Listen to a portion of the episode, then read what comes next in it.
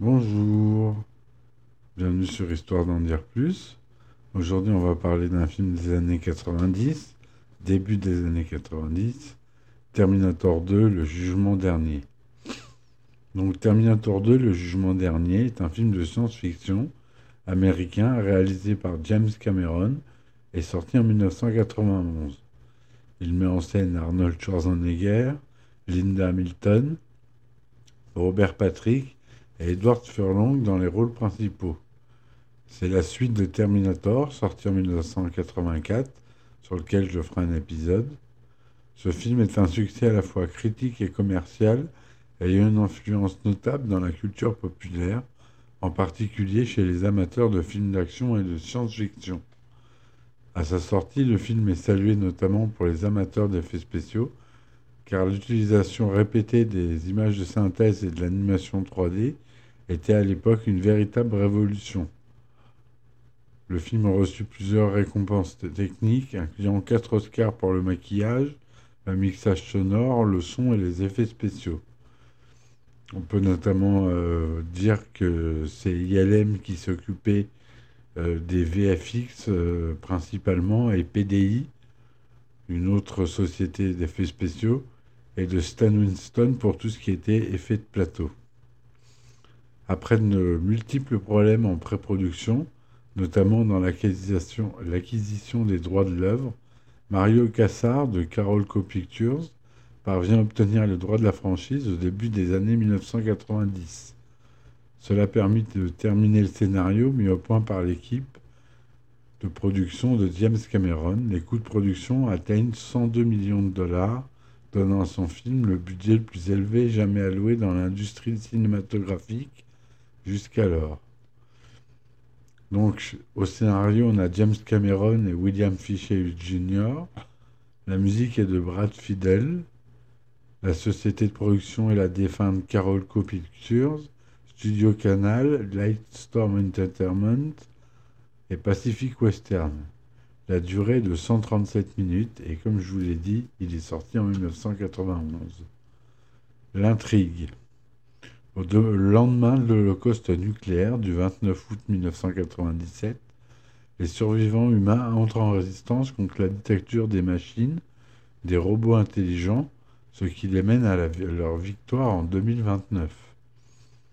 L'ordinateur qui contrôle les machines, Skynet, a envoyé un Terminator, un cyborg tueur, en 1984 afin d'éliminer Sarah Connor, avant qu'elle n'ait mis au monde son fils, John Connor, appelé dans le futur à devenir le chef de la résistance humaine contre les machines.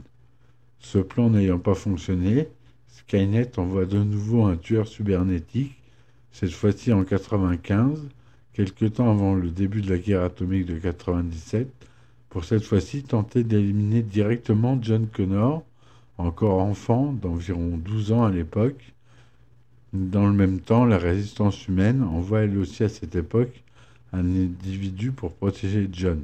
Ça sera Arnold Schwarzenegger. Résumé détaillé. Après une scène de pré-générique qui montre le monde ravagé de 2029, où les humains combattent les robots Terminator et leurs machines volantes et terrestres, le personnage de Sarah Connor résume en voix off ces mésaventures survenues en 1984 lors du premier film et présente l'intrigue concernant ce nouvel épisode. Après le générique proprement dit, entre en scène un Terminator, un modèle identique à celui envoyé en 1984 dans le premier film, qui arrive entièrement nu à Los Angeles en 1995, à la suite d'un voyage dans le temps. Arrivé à proximité d'un bar d'autoroute fréquenté par de motards, le T800, donc le modèle de Arnold Schwarzenegger, parvient après une violente bagarre à se procurer des vêtements, des armes et une moto auprès des clients du bar. Et non sans humour d'ailleurs cette scène. Parallèlement à l'arrivée du futur, un autre personnage, un voyageur à l'apparence humaine, dont la conduite semble similaire à celle de Kyle Reese, lors du premier film. Une voiture de patrouille de la police arrive sur les cieux, sur les lieux. Le policier qui l'a conduit ayant été attiré par des éclairs émis lors du voyage dans le temps du voyageur. Ce dernier, après avoir neutralisé le policier, accède à l'ordinateur du bord du véhicule à l'adresse de John Connor. Celui-ci vit en 1995 dans la banlieue de Los Angeles sous la tutelle d'une famille d'accueil composée de Todd et Jane Voight. Jeune garçon n'ayant pas connu son père, Kyle Reese, John est critique envers sa mère, Sarah, internée de force à l'hôpital psychiatrique de Pescadero après avoir tenté de faire sauter une usine d'ordinateurs. Très autonome et en rebellion face à ses tuteurs légaux, John vit de petits larcins, piratant avec un appareil électronique des distributeurs automatiques de billets pour se faire de l'argent de poche. Le voyageur, ayant revêtu les habits du policier qui l'a neutralisé, se rend ensuite en voiture au domicile de la famille d'accueil de John. Et là, on parle du T-1000, en fait, du nouveau Terminator. Mais il apprend que celui-ci est sorti d'une autre personne, le T-800, de recherche de son côté. Par la suite, le voyageur parvient à repérer John dans une salle d'arcade d'un centre commercial. Tout proche de l'attraper, il change subitement d'attitude et dégaine une arme pour abattre ce qu'il ne révèle qu'il ne cherche pas à se protéger. Il est cependant stoppé net par l'arrivée in extremis du T-800 qui, étonnamment, protège John et attaque le voyageur. Celui-ci se révèle être un robot Terminator d'un modèle différent du T-800, un T-1000. John, ne connaissant aucun des deux protagonistes, s'enfuit à motocyclette durant leur affrontement. Après s'être débarrassé du T800, le T1000 reprend en chasse John au volant d'un tracteur de semi-remorque et tente de l'écraser. Rejoint un peu après par le T800 au guidon de sa moto Harley Davidson, et après une course-poursuite entre les deux véhicules, lors d'une scène mémorable, le T800 parvient à attraper John et le sauve à nouveau de justesse de l'assaut du T1000. Ce dernier voyant son camion exploser contre le pilier d'un pont qui barrait le passage. Emmené en lieu sûr, non loin, John interloqué se rend compte que son, ce Terminator, le reconnaissant comme tel, ne veut pas le tuer. Le T-800 lui explique alors que c'est lui-même, le John Connor de 2029, qui l'envoyait ici en 95, le reprogrammant dans le but de le protéger. La version de John Connor de 1995 contre le T-1000, un Terminator plus sophistiqué envoyé par Skynet. Il lui explique que le T-1000 est, constitué d'un polyalliage mimétique, un métal liquide, ce qui lui permet d'imiter toute forme d'arme blanche, notamment des couteaux. Cependant, il ne peut pas imiter des armes à feu ou des explosifs.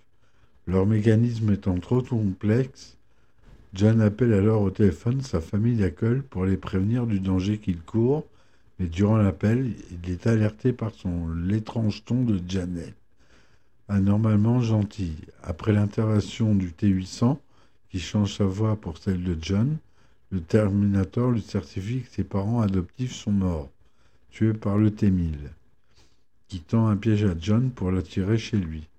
John ordonne alors au T-800 de l'aider, et a délivré sa mère de l'hôpital psychiatrique où elle est internée. Mais le T800 désapprouve cette initiative, le T1000 ayant pu anticiper le parcours de John et lui tendre un nouveau piège.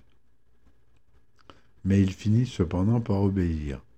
En chemin, en chemin, John fait jurer au Terminator de ne plus tuer personne. De son côté, Sarah Connor, internée en chambre fermée à Pescadero, tente depuis six mois de voir son fils, mais le docteur Silberman, le psychologue du premier film qui dirige l'établissement, juge son comportement trop dangereux. Il considère aussi qu'elle s'éloigne de plus en plus de la réalité, n'ayant pas réagi lorsque les deux policiers sont venus l'interroger sur le T-800. Mais l'attitude de Sarah est un leurre. Profitant d'une erreur d'un des surveillants de l'hôpital, elle parvient à sortir de sa chambre se saisissant de Silberman, elle l'utilise comme otage pour s'enfuir, mais le service de sécurité de l'hôpital la prend en chasse. Arrivée à un ascenseur, elle se retrouve alors nez à nez avec le T-800 qui en sort à sa grande surprise. Prise de panique, Sarah s'enfuit en hurlant. John parvient à la rattraper et la rassure sur les intentions du cyborg. Ce dernier disant à Sarah Viens avec moi si tu veux vivre. Célèbre réplique. La phrase que Cal Reese lui avait dite en 84 dans la boîte Tech Noire lors de l'affrontement avec le tout premier Terminator. Sur ces entrefaits, le T-1000 surgit en phase 2 dans le couloir, traversant une porte de sécurité sous sa forme de métal liquide, sous les yeux effarés de Silberman. Les trois fugitifs s'enfuient en voiture, le T-800 couvrant John et Saran malgré le T-1000 qui manque de peu de tuer John. Se réfugiant la nuit dans une station-service désaffectée, le trio repart le lendemain pour le Mexique voir un ami de Sarah, Enrique, qui pourra les réapprovisionner en armement. En chemin, Sarah questionne le T-800 sur les causes de la guerre de 97 et sur l'entreprise Cyberdine System, l'inventeur de la puce électronique qui équipe tous les robots Terminator et les ordinateurs du futur réseau de défense Skynet. Elle apprend alors que c'est Skynet qui est devenu autonome et qui déclenchera de lui-même en 97 la guerre atomique contre la Russie, comme, il lui certifie le T-800, Skynet sait que la contre-attaque russe détruira tous ses ennemis dans, pays, dans ce pays, aux États-Unis. Sarah apprend également que la personne directement responsable du projet chez Cyberdine System est un certain Miles Bennett Dyson. Arrivé au Mexique, les fuyards s'équipent en armes et en munitions et font le point sur la situation. Sarah ne s'endort pas et rêve du jugement dernier. Pardon. Sarah s'endort alors et rêve du jugement dernier Faisant un cauchemar apocalyptique, explosion nucléaire à Los Angeles, elle se réveille en sursaut, terrifiée, regardant alors avec intensité une inscription qu'elle avait gravée sur la table en bois sur laquelle elle s'était assoupie qui avait dit No fate, pas de destin. Elle se lève et déterminée par au volant de sa voiture, Enrique indiquant aux deux autres qu'ils la retrouveront plus tard à la frontière, comme prévu. Regardant l'inscription sur la table, John et le T-800 comprennent vite qu'elle est partie à la recherche de Dyson pour l'éliminer. Sarah le croyant responsable du déclenchement de la guerre. Ils partent alors, à sa recherche afin de l'empêcher de tuer un innocent. Il la retrouve chez Dyson où Sarah en pleure est devant l'homme qu'elle a tenté d'abattre, l'ayant blessé à l'épaule, mais ne pouvant aller jusqu'au bout de son acte. John parvient à la calmer en lui promettant de trouver une autre solution. Le Terminator explique ensuite à Dyson de ce quoi ils sont, pourquoi ils sont ici. En retour, Dyson les informe que Cyberdine et leur indique que tout son travail est basé sur des restes broyés du Terminator retrouvé en 1984 dans l'usine Cyberdine, notamment une micro-plaquette, le processeur du précédent traité 800 et un bras métallique. Comprenant tout ce qu'il faut à tout prix détruire ses projets pour éviter la guerre, Dyson accepte d'emmener le groupe chez Cyberdine, mais aussi de détruire tous les fichiers et les archives sur le projet qu'il conservait chez lui. Donc il détruit tout son ordinateur et tous ses disquettes. Usant d'un stratagème pour entrer chez Cyberdine de nuit, le groupe neutralise le veilleur de nuit et s'introduit dans le laboratoire. Mais il ne remarque pas un second gardien de sécurité qui libère son collègue et donne l'alerte. Ayant reconnu l'homme qui attaquait le commissariat en 84 et Sarah Connor, l'évadée de, de l'hôpital psychiatrique, très vite le bâtiment se retrouve encerclé par des dizaines de voitures de police. Une unité du SWAT de Los Angeles arrive ensuite sur les lieux Ayant récupéré la micropuce et le bras robotisé du Terminator de 1984, le groupe place des explosifs radiocommandés dans le laboratoire et se prépare à s'enfuir, mais les événements tournent mal. Dyson se fait tuer par l'équipe du SWAT qui a pris d'assaut le bâtiment. Avant de mourir, il parvient à déclencher les charges explosives qui détruisent le laboratoire. Les trois autres parviennent à s'échapper. Le T-800 semant le chaos grâce à un minigun GE Minigun 134 et un lance-grenade M79 et un autre lance-grenade fumigène Hawk MM1. Tout en ne faisant aucune perte humaine, il s'empare peu après du fourgon du SWAT et se sauve sur l'autoroute. Le T-1000, les poursuivant à bord d'un hélicoptère de la police qu'il a pu voler par, par avant. Après une course-poursuite émaillée d'échanges de coups de feu, les fuyards parviennent à détruire l'hélicoptère du T-1000, mais celui-ci se change pour un camion-citerne transportant de l'azote liquide. En difficulté et ayant dû changer eux aussi de véhicule accidenté par une camionnette poussive, le groupe mené par le T-800 se dirige vers une fonderie qui se trouve non loin. Le T-800 arrive à ensuite renverser le camion-citerne du T-1000 devant l'entrée de la fonderie, ce dernier se retrouvant aspergé d'azote liquide, ce qui le congèle quasi instantanément. Le T-800 en profite et lui tire dessus, le, pulvérisant en centaines de fragments. Mais les éclats du T-1000 réagissent à la chaleur, à la chaleur d'une cuve de métal en fusion toute proche, fondent et se rassemblent bientôt en une flaque de métal liquide qui commence à reconstituer le T-1000. Profitant de ce répit, les trois rescapés s'enfuient à travers la fonderie après une première intervention du T-800 qui se bat avec le T-1000. Ce dernier neutralise son adversaire, puis tend un piège à John en prenant l'apparence de Sarah, attirant John sur une plateforme proche d'une cuve de métal en fusion.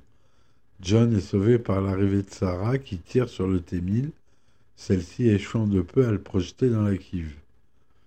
Mais grâce à l'intervention surprise du T-800 qui est parvenu à se réactiver, ce dernier tire au lance-grenade sur le T-1000, le projetant dans la cuve, ce qui le détruit finalement.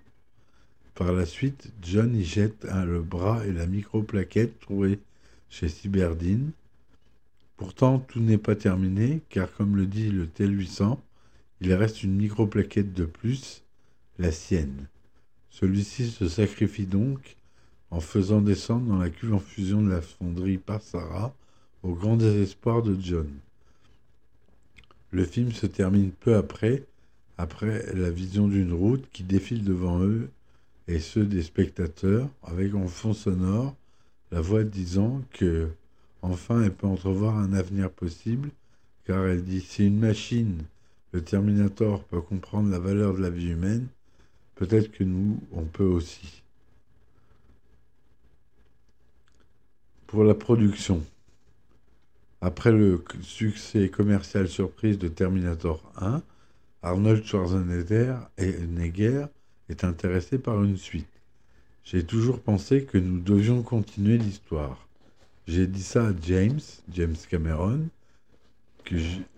juste après avoir terminé le premier film. James Cameron déclare alors que l'acteur est bien plus enthousiaste que lui pour faire cette suite car il pense déjà avoir tout dit dans le premier film. Le projet de suite euh, de Terminator ne progresse pas jusqu'en 1989, notamment car James Cameron a été très occupé par Alien le Retour, en 86 et Abyss en 89. Toujours avec des magnifiques images de synthèse dans Abyss. La suite est d'ailleurs plus compliquée à développer car Arnold Schwarzenegger refuse de travailler à nouveau avec la société détenant les droits du premier film, Mdale Film Corporation. Lecteur n'a pas, aimé les tentatives de son cofondateur, le producteur John Daly, pour modifier la fin de Terminator contre l'avis de James Cameron. Une suite ne peut être produite sans l'aval de Heimdall car James Cameron a cédé 50% de ses droits à la compagnie pour faire le premier film et 50% à sa productrice, co-scénariste et ex-femme, Gail Einhard, pour un dollar symbolique après leur divorce en 89. En 90, James Cameron, Arnold Schwarzenegger Gail N. Earl et Stan Winston poursuivent en justice le studio pour les bénéfices impayés du premier film. James Cameron et Arnold Schwarzenegger savent que Endel sera obligé de vendre les droits de Terminator, et après avoir collaboré avec Carol Co-Pictures pour Total Recall en 90, Arnold Schwarzenegger parvient à convaincre Mario Cassar d'acquérir les droits. Cassar qui avouera que cela était le contrat le plus difficile à, conclure, pour Carolco Pictures. Pardon. Après cela, Mario Cassar rencontre James Cameron et lui explique que le film se fera avec ou sans lui, qu'elle a besoin d'un retour sur investissement. Il lui propose 6 millions de dollars pour écrire et réaliser le film. Carolco s'associe à d'autres sociétés comme le studio Canal+, la société James Cameron Lightstorm Entertainment et celle de Gale Heard Pacific Western Production. Alors que le premier film bénéficiait d'un tout petit budget, celui-ci de Terminator est alors estimé à 60 millions, même si Mario Cassar sait par expérience que ce chiffre va être dépassé comme sur la plus précédente la plupart des précédentes réalisations de James Cameron. Les coûts de production pour ce film atteignent même les 102 millions de dollars, lui donnant le budget le plus jamais élevé alloué alors dans l'industrie cinématographique. Pour l'époque, ce budget correspond à environ trois fois le budget moyen d'un film. Il a été pratiquement remboursé avant la sortie du film par les préventes, par la vente des droits de distribution dans le monde ou encore par les droits télévisuels. Alors que le budget était fixé, la date de sortie est également bloquée. James Cameron n'a alors que 6 à 7 semaines pour écrire le scénario. Il approche alors en mars 90 William Wisher Jr., qui, avait qui l'avait épaulé sur Terminator. Il passe plusieurs semaines à développer une ébauche basée sur un concept imaginé par James Cameron la relation entre Connor et le T-800. William Wisher pensait initialement que cela était une blague. Il imagine alors une intrigue sur cette famille non conventionnelle composée de John, Sarah et du T-800. James Cameron décrit cette relation comme le cœur du film, comparant celle-là à l'homme de fer blanc donnant son cœur dans Le Magicien d'Oz en 1939. L'idée initiale de James Cameron est que la résistance humaine et Skynet envoient chacun un T-800, tous deux joués par Schwarzenegger, l'un pour tuer John, l'autre pour le protéger. William Wisher Jr. pense que cela ne c'est pas très excitant. Il décide alors d'utiliser une idée de James Cameron qui avait eu pour Terminator un Terminator en métal liquide. Son aspect est imaginé plus proche d'un humain normal pour contraster, avec John Arnold Schwarzenegger. Les deux scénaristes se divisent le travail et écrivent chacun une moitié, avant de se mettre ensuite leur travail en commun. De nombreuses pages sont alors supprimées pour éviter de dépasser le budget. Une intrigue autour de Dyson est supprimée, tout comme le massacre par le Tamil d'un camp de ayant aidé Sarah. Ne pensant pas au budget quand il l'écrit, James Cameron a également envisagé une scène d'ouverture située en 2029, montrant la machine à voyager dans le temps. Par ailleurs, les deux scénaristes s'entretiennent régulièrement avec Industrial Light and Magic pour voir si leurs idées sont réalisables. Et c'est le cas. C'est même la première fois qu'on utilisera un scanner 3D de la marque Cyberware pour euh, scanner l'acteur euh, Jason Patrick qui joue le T-1000 et qui passa plus de trois jours à se faire scanner en 3D. Après avoir revu le premier film, James Cameron pense que Sarah Connor est devenue une femme isolée qui s'est longuement entraînée. Son personnage est alors écrit comme étant plutôt froid et distant, faisant d'elle presque l'équivalent d'un Terminator. James Cameron veut que le Terminator soit ici un héros, car il ne veut pas répéter le premier film. Michael Bean a joué des scènes pour ce film en interprétant son personnage, Kyle Reese, mais ces scènes ont été coupées au montage original par James Cameron. On retrouve cependant une scène où il apparaît dans la version longue du film.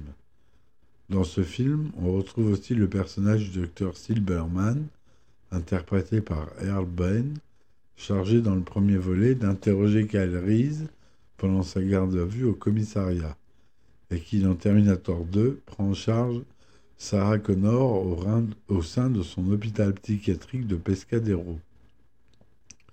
On retrouvera également ce personnage dans Terminator 3, faisant de Earl l'un des seuls personnages récurrents de la, première trilogie Terminator avec Arnold Schwarzenegger.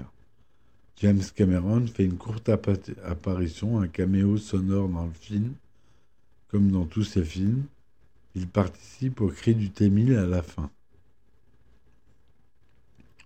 Le tournage a eu lieu du 9 octobre 90 au 4 avril 91. James Cameron a voulu que les effets spéciaux soient à la hauteur de son ambition. Il fait donc appel à trois sociétés différentes pour les réaliser. Fantasy de Film Effect pour les séquences de guerre, Forward pour l'explosion nucléaire et le métal fondu, et enfin Industrial Light and Magic pour les images de synthèse, la compagnie de George Lucas pour l'animation du T-1000 et toutes les images de synthèse comme je viens de le dire. Stan Winston exécutait les effets spéciaux sur plateau. Les effets spéciaux numériques ont coûté 6 millions de dollars, soit la totalité du budget du premier film. Ils sont considérés comme une énorme avancée à l'époque, comme Jurassic Park, et met en place l'usage des images de synthèse, les CGI, qui va progressivement devenir systématique à Hollywood. Le tournage en extérieur pour la scène chez Cybernet System Corporation s'est déroulé dans les bureaux à l'angle de Gateway Boulevard et Bayside Parkway en Fremont, en Californie. Sur les 15 minutes totales où le T-1000 se transforme et montre ses capacités, seules 6 minutes furent accomplies à partir de programmation sur ordinateur. Les neuf autres minutes furent réalisées à la caméra avec des marionnettes perfectionnées et des effets prosthétiques créés par les studios de Stan Winston, qui avait aussi notamment la responsabilité des effets du squelette en métal du T800. Malgré des effets spéciaux novateurs du film, James Cameron eut recours à des effets spéciaux dits naturels, en l'occurrence l'utilisation de jumeaux, Don et Don Stanton. L'un joua le, rôle du gardien de l'hôpital psychiatrique, celui qui meurt près de la machine à café, l'autre celui du T-1000 prenant l'apparence du gardien, acteur qu'on peut revoir dans Gremlins 2 par exemple. Leslie Hamilton, la propre sœur jumelle de Linda, apparaît à plusieurs reprises dans Terminator 2, le seul film dans lequel elle jouera.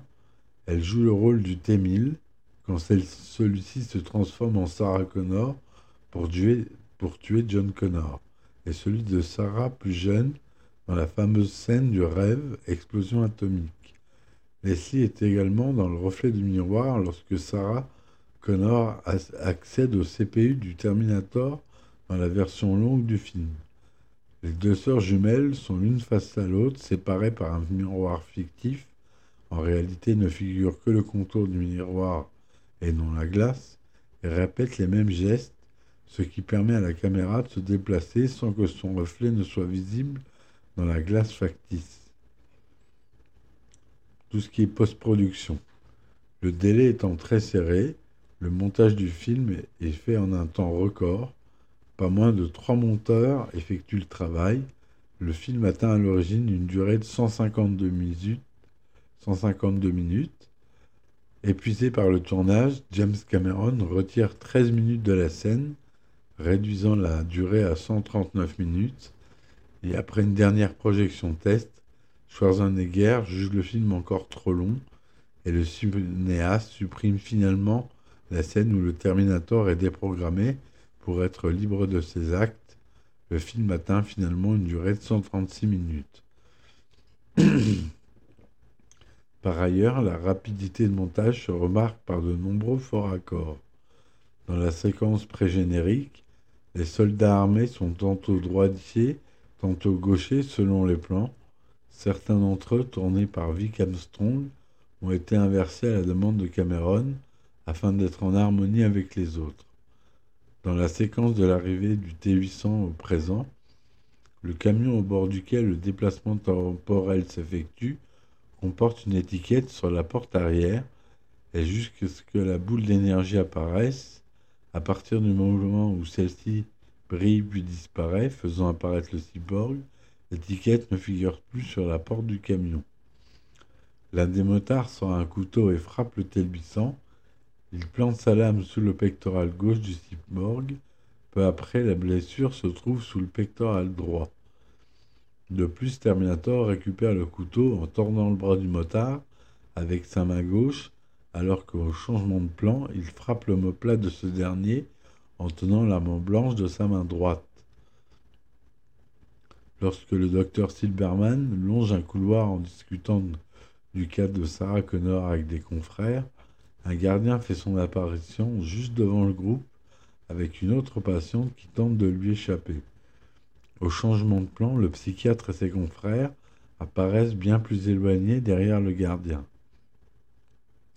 Lorsque John descend les étages du centre commercial pour échapper au T-1000, il passe au niveau de la porte du deuxième étage, et deux plans plus tard, on le voit encore descendre les escaliers en passant à nouveau devant cette même porte. Lors de la course-poursuite dans le canal, John passe sous un premier pont qui disparaît aussitôt au changement de plan. Peu après, il passe sous un autre pont que le camion du Témine percute par la suite. De plus, au moment de la collision, John et le T-800 disparaissent de son point de vue puisqu'ils réapparaissent sur le plan qui suit. Quand John observe les impacts de balles dans le dos du blouson du T-800, il commence à mettre son doigt dans un trou situé à l'extrême droite à la hauteur de l'aisselle du cyborg, alors que dans le plan suivant, il le met dans un autre trou situé au milieu à la hauteur de la nuque. La chronologie des scènes suivant l'assassinat des parents adoptifs de John par le Témine semble assez incohérente. Les policiers ont découvert les corps, puis sont allés interroger Sarah à l'hôpital, avant que le cyborg tueur n'arrive à son tour, alors que John et le T-800 sont toujours à discuter sur le parking dont ils ont téléphoné à Todd et à Janelle. Au moment où le T-1000 longe un couloir sous l'apparence du gardien qu'il a supprimé peu avant, la caméra effectue une rotation vers le mur, puis se recadre sur le cyborg, qui entre-temps a repris son apparence initiale. Durant ce morphing, on peut observer sur le mur des ombres des deux acteurs qui se relayent. Quand la gardienne au bras plâtré frappe le T800, elle lui brise ses lunettes qui se trouvent délogées de son oreille droite, mais restent bien disposées sur l'oreille gauche. Deux plans plus tard, ces mêmes lunettes se retrouvent soudainement délogées de l'oreille gauche et bien disposées à l'oreille droite.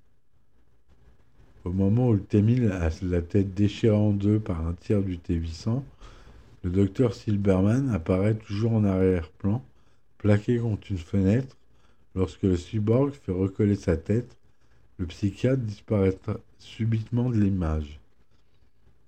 Autre faux raccord, lorsque le T-1000 détruit le pare-brise arrière de la voiture de police avec son bras formant un crochet métallique, il racle les brides verts tout autour alors que certains plans de profil, les dégâts sont moins importants, il reste plus de verre sur le tour. Quand Sarah se réfugie dans le laboratoire pour esquiver les tirs de la police, son coup de gauche apparaît en sang. Plus tard, lorsqu'elle sort de l'ascenseur pour rejoindre la camionnette dérobée par le T800, tout en partageant le masque à gaz avec John, son coude est soudainement intact sans aucune égratignure. Lors de la course-poursuite avec l'hélicoptère, l'un des plans montre le T-1000 recharger sa mitraillette criblé d'un pack de balles. Il tient l'arme de la main gauche et change de chargeur avec sa main droite. Pourtant, on peut apercevoir deux autres bras tenant les commandes de l'engin. Les détracteurs du film suggèrent qu'un pilote était caché derrière Robert Patrick pour manœuvrer l'hélico, ce qui était pourtant impossible à réaliser dans la réalité. En fait, le plan a été tourné en studio et la fiction suggère alors que le cyborg a développé deux bras supplémentaires pour piloter l'hélicoptère tout en rechargeant son arme. Au moment où le T-800 s'arrache le bras pour se dégager de la grosse roue, on peut vaguement apercevoir la vraie main d'Arnold Schwarzenegger dissimulée dans un gant noir. lorsque Sarah vide son chargeur sur le T-1000 au début au-dessus de la fonderie, on compte sept coups de feu alors qu'il ne lui restait que six cartouches, en comptant celles qu'elle avait chargées juste avant que le cyborg ne lui transperce l'épaule avec son doigt en pointe. De plus, une fois les tirs terminés, on ne relève que cinq impacts sur le corps du T-1000 avant que celui-ci ne les fasse dissiper. La musique du film, comme je l'ai dit, est composée par Brad Fidel, déjà à l'œuvre pour le premier Terminator, et le générique de fin est signé du groupe de hard rock américain Guns N' Roses, You Could Be Mine, tiré de l'album Use Your Illusion 2. À l'époque, le groupe était à son apogée aux États-Unis. You Could Be Mine devient en France l'un des tubes les plus importants de 91. Outre Guns N' Roses, on peut également entendre dans le film Guitar Cadillac de Dwight Yoakam, Bad to the Bone de George Thorogood and the Destroyers. Accueil. Terminator 2 reçoit un accueil critique globalement favorable. Selon le site agrégateur Rotten Tomatoes, le film est crédité d'un score de 93% d'avis positifs sur la base de 83 critiques collectées et une, une note moyenne de 8,5 sur 10. Le consensus du site T2 propose des séquences d'action passionnantes et des effets visuels époustouflants, mais ce qui porte ce point de repère de la science-fiction au niveau supérieur est la profondeur des personnages humains et cyborgs. Sur Metacritic, il, obtient une note pondérée de 75 sur 100 sur la base de 22 critiques collectées. Le consensus indique avis généralement favorable. En France, l'accueil critique est également favorable, bien que la presse reproche à Cameron sa démesure, l'usage des effets spéciaux jugé trop nouveau et l'écriture réalisée sur ordinateur Mac. C'est bien les Français, ça que ses détracteurs utilisent en argument pour dire que le film est sans âme. Sur le, site Allociné, le film obtient une note moyenne de 3,8 sur 5 sur la base des 5 critiques collectées. Le film récolte 31 765 000 dollars au cours de son premier week-end d'exploitation aux États-Unis pour un total combiné de 52 millions de dollars Diffusé dans 2274 salles, il occupe la, tête du box-office pendant 4 semaines, ayant engrangé 139 125 000 dollars et n'a pas été distribué au-delà de 2495 salles. En définitive, Terminator 2 rapporte 204 843 000 dollars au box-office américain. À l'étranger, il, obtient également un fort succès commercial en rapportant 315 millions de dollars pour un total de 519 843 000 dollars, ce qui lui permet d'être le plus grand succès au box-office américain et mondial de l'année 91 devant Robin des Bois, Prince des voleurs. En 2017, lors de sa ressortie en 3D, le film engrange 1 37 000 dollars sur le territoire américain et 2 893 000 à l'étranger. Le film était également un succès en France, où il démarre avec 1 708 000 entrées en première semaine et prend la première place du box-office parisien durant 4 semaines, pour finir son exploitation avec 6 118 000 entrées, dont 1 210 000 sur Paris, ce qui en fait le meilleur film de Schwarzenegger sorti en France. Lors de sa ressortie en 3D en 2017, Terminator totalise 10 853 entrées.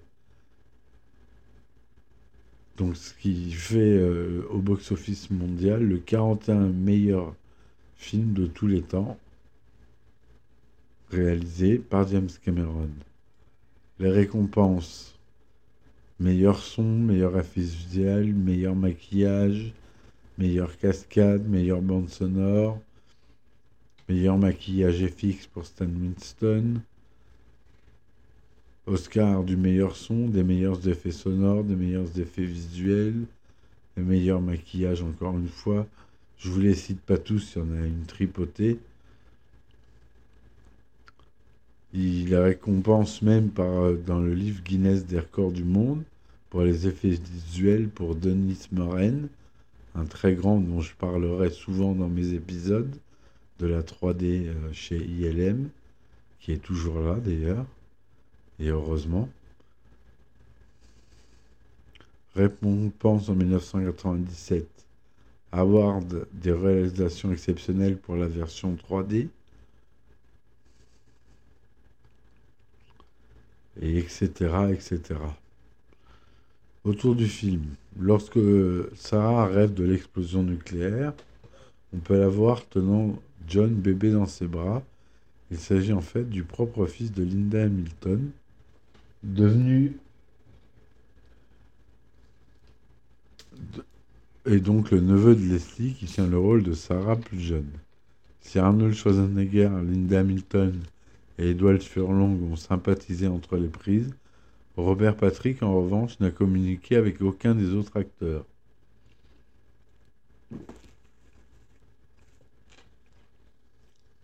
Excusez-moi, je bois un coup. Durant le tournage, Robert Patrick, a pris juste un week-end de congé, le temps de se marier à Las Vegas. Lorsque le T-1000 consulte le fichier informatique de John Connor, l'ordinateur affirme que le jeune garçon est né le 28 février 1985. Cette date correspond au jour où James Cameron a présenté le scénario d'Alien le Retour à la 20th Century Fox. Au début du film, le T-800 cache son fusil dans une boîte contenant des roses rouges pour entrer dans le centre commercial.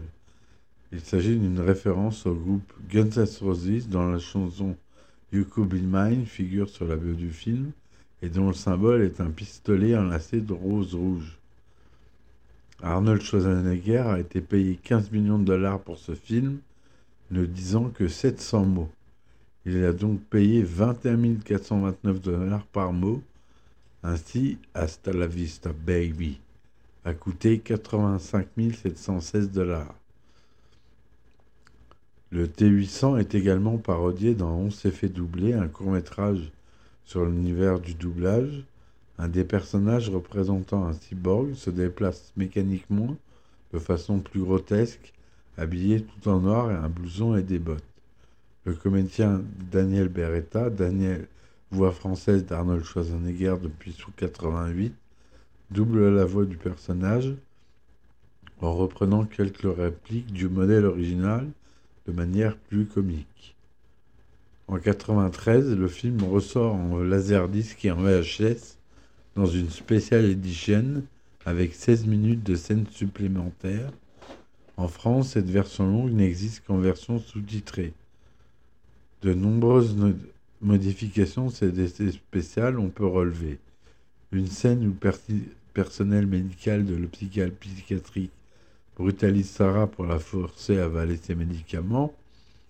Une scène onirique où apparaît Michael Bain reprenant son rôle de Kyle Reese.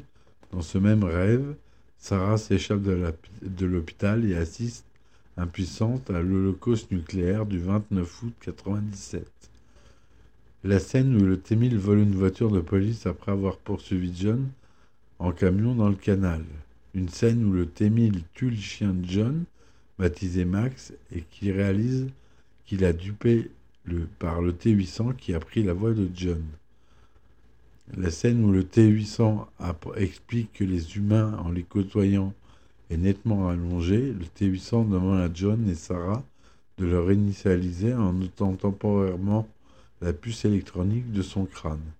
Sarah, n'ayant pas confiance en lui, décide de détruire la puce avec un marteau, mais John s'interpose et parvient à lui faire changer d'avis. Y a aussi une scène où John demande au Terminator d'apprendre à sourire. Une scène de dialogue entre Dyson et sa femme où il parle de ses recherches scientifiques et comment il va changer l'humanité pour le mieux.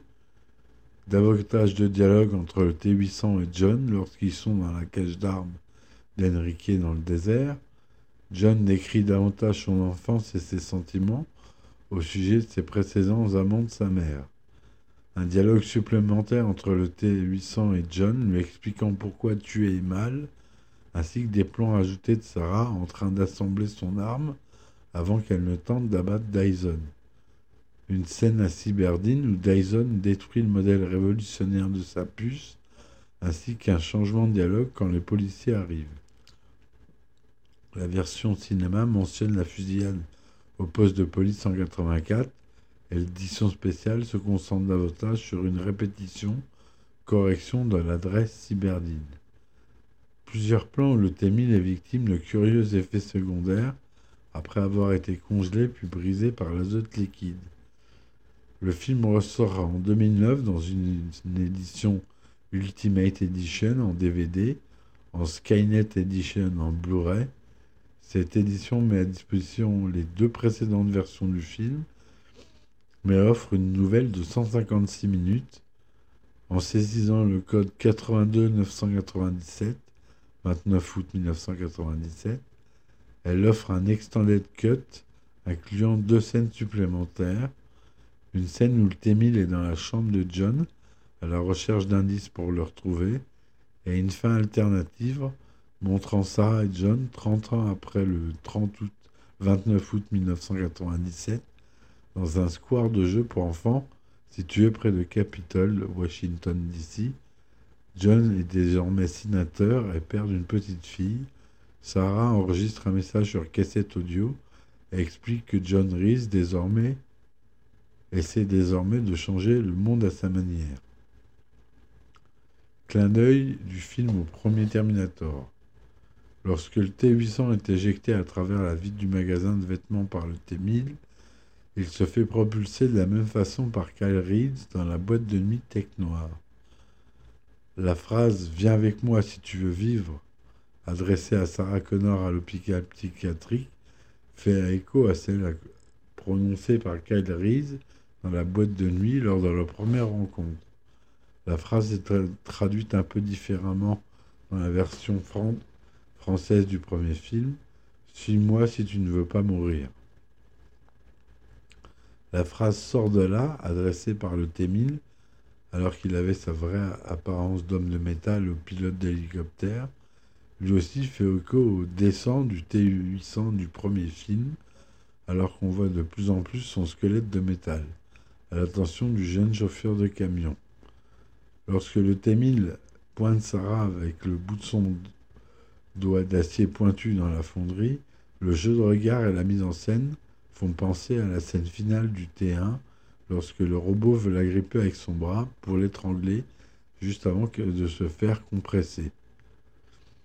Lorsque Sarah est filmée dans l'asile psychiatrique, elle a la même réaction que celle de Kyle Reese dans le commissariat du premier film.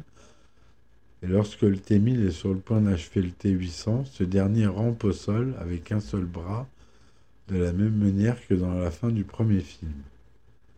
La fonderie comporte le même genre de décor que l'usine dans laquelle se termine le premier film, des escaliers en fer, des plateformes, etc. Le T-800 a un accident avec un camion blindé juste après avoir neutralisé l'hélicoptère du T-1000 en les poursuivant de la même manière que Sarah dans le premier film, et un accident avec le pick-up juste après avoir renversé le Terminator qui les poursuivait sur une moto. Un camion-jeu en plastique a écrasé la voiture du T800, est écrasé par la voiture du T800 au début du premier film, en gros plan, juste avant qu'il ne tue la première Sarah Connor dans la liste de l'annuaire. C'est le même modèle de camion qui sera utilisé par le T1000 dans le deuxième film lorsqu'il poursuit John Connor qui s'enfuit sur sa motocross. Quand les trois protagonistes descendent de l'ascenseur après l'explosion chez Cyberdine, ils sont attaqués à nombreux coups de bombes lacrymogènes par la police. Le T-800 parle alors de se mettre hors d'état de nuire.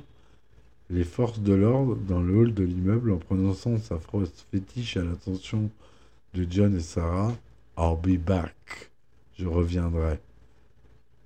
Il revient comme promis en faisant entrer dans un véhicule dans le hall de l'immeuble. Ceci fait écho à l'attaque du commissariat dans le premier volet, back étant la réplique de Schwarzy qu'il cite dans tous ses films avec des variantes depuis le premier Terminator. Comme dans son premier long métrage, Sarah Connor mettra encore une fois un terme à un modèle T800 à la fin du récit, à la différence que celui-ci ne voulait pas sa mort. Pour ce faire, celle-ci active à la demande du T800 une commande pour le faire descendre dans le métal fondu. Ce tube de commande reste très similaire à la commande qui actionne la presse hydraulique neutralisant le T800 dans le premier film. Par ailleurs, la façon dont Sarah Connor a d'appuyer non sans difficulté sur le bouton de commande pour initier la descente fait également écho à la façon dont elle effectue ce geste dans le premier film. Les séquences de course-poursuite sont assez similaires dans les deux films. Durant celle où le T-1000 s'accroche au capot de la voiture en sortant de l'hôpital de Pescadero, le T-800 Sarah prend le volant, s'assied contre sa fenêtre de portière puis tire sur le T-1000. Dans le premier film, lors de la première poursuite au volant de la Cadillac, Calriss dit conduit, se positionne de la même façon, puis tire sur le cyborg à travers son pare-brise, parvenant même à le toucher à l'œil gauche. La dernière poursuite du film se fait en deux fois, d'abord entre les protagonistes à bord d'une camionnette de police et le T-1000 aux commandes d'un hélicoptère, puis avec un pick-up et un camion citerne. Dans le premier film, la séquence démarre avec Kyle et Sarah à bord d'un pick-up et le Terminator conduisant une moto, puis se termine avec le cyborg au volant d'un camion-citerne et Sarah à pied. On retrouve certains mêmes éléments comme le conducteur demandant aux passagers de prendre le volant, le T800 à John ici et Kyle à Sarah dans le premier volet pour contre-attaquer le cyborg tueur. On relève ainsi un détail frappant entre les deux films, Ici, le T1000 baigne dans l'azote liquide puis se solidifie, une équivalence à une congélation. À l'inverse du film, dans le premier film, le, le camion citerne explose et le Terminator prend feu. Une série télévisée intitulée Terminator, les chroniques de Sarah Connor, se déroulant chronologiquement après Terminator 2, mais tenant pas compte des événements Terminator 3, d'un reboot, a été diffusé en janvier 2008 aux États-Unis et à partir de janvier 2009 en, France. Les éditions vidéo. En septembre 2008, une première version française du Blu-ray sort chez Studio Canal, deux ans après la première édition Blu-ray américaine. En 2009 sort la Skynet édition de Studio Canal, une réédition plus complète agrémentée de nombreux bonus c'est cette version que l'on retrouve dans le coffret Blu-ray Collector qui prend la forme du crâne du T800. En 2017, une version Blu-ray 4K Ultra HD sort chez Studio Canal à l'occasion de la sortie en salle de Terminator 2 3D. Elle est également comprise dans le collet coffret collector Endoskeleton Arm Edition, qui est une édition collector composée d'un d'une maquette du bras euh, de l'endosquelette du T800 signée par James Cameron et limitée à 600 exemplaires. Une, euh, une édition ultra rare qui vaut une fortune. Et toujours en 2017, sort une version boîtier métal avec les deux Blu-ray, la 3D plus le 2D. Donc voilà tout ce qu'on pouvait dire euh, sur Terminator 2. J'espère que cette édition euh, vous aura plu. Cette émission plutôt vous aura plu. Et euh, on se dit à très vite pour un nouveau film. Ciao ciao